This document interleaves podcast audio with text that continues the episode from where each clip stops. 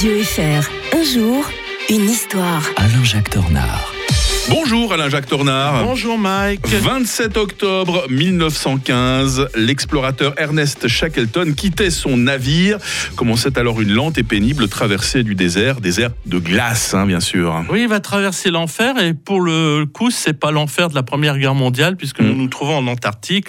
Alors comme l'Américain Perry qui planta, la, qui planta la bannière étoilée au pôle Nord euh, le 6 avril 1909, comme le Norvégien Amundsen qui avait réussi à vaincre le pôle Sud le 14 décembre 1911, eh bien lui aussi rêvait de participer à une des dernières grandes aventures, c'est-à-dire de traverser l'Antarctique. Alors c'était un, un Irlandais, hein, ce gars-là, né en 1874, Ernest Shackle- Shackleton, comment vous dites ça? Shackleton. Shackleton.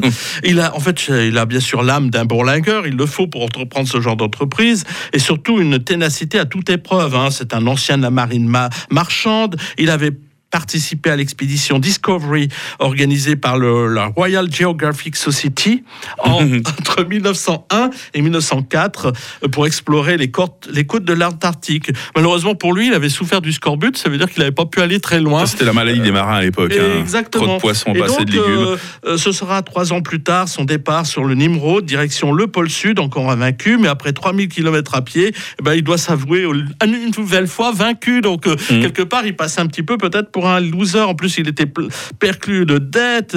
Il doit continuer Voilà.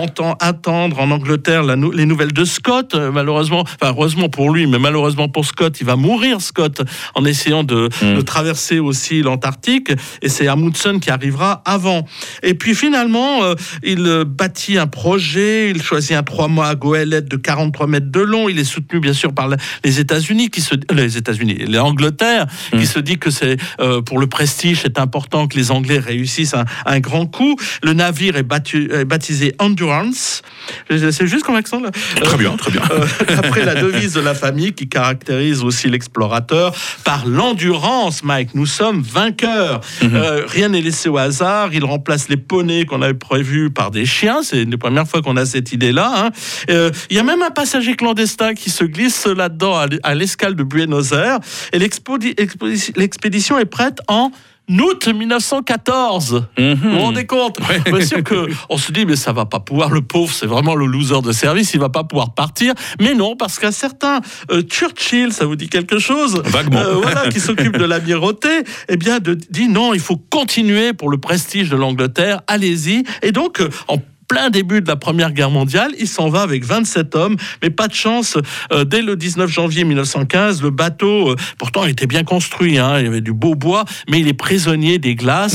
Et d'ailleurs, euh, hein. il va couler par 3000 mètres de fond, et puis lui, justement, il réussit à, à partir à- à- lors du dégel avec une, une, une barque, et euh, finalement, bah, il, il réussit à, à s'en sortir euh, en gagnant le- l'île glacée de Elephant. Et d'ailleurs, pour la petite histoire, on a retrouvé le bateau euh, en mars 2022 par une équipe de recherche. Il l'a retrouvé donc par Mm. 3000 mètres de fond dans la mer de Weddell. Ah, La croisière ne s'amuse pas toujours, Alain-Jacques Tornard, Exact- visiblement. exactement. Nous serons en 1940 demain avec la Grèce qui repoussait euh, les assauts de l'Italie. hein. Nous serons en pleine euh, Seconde Guerre mondiale, toujours avec l'historien de Radio Fribourg, Alain-Jacques Tornard. Excellente journée. Excellente journée.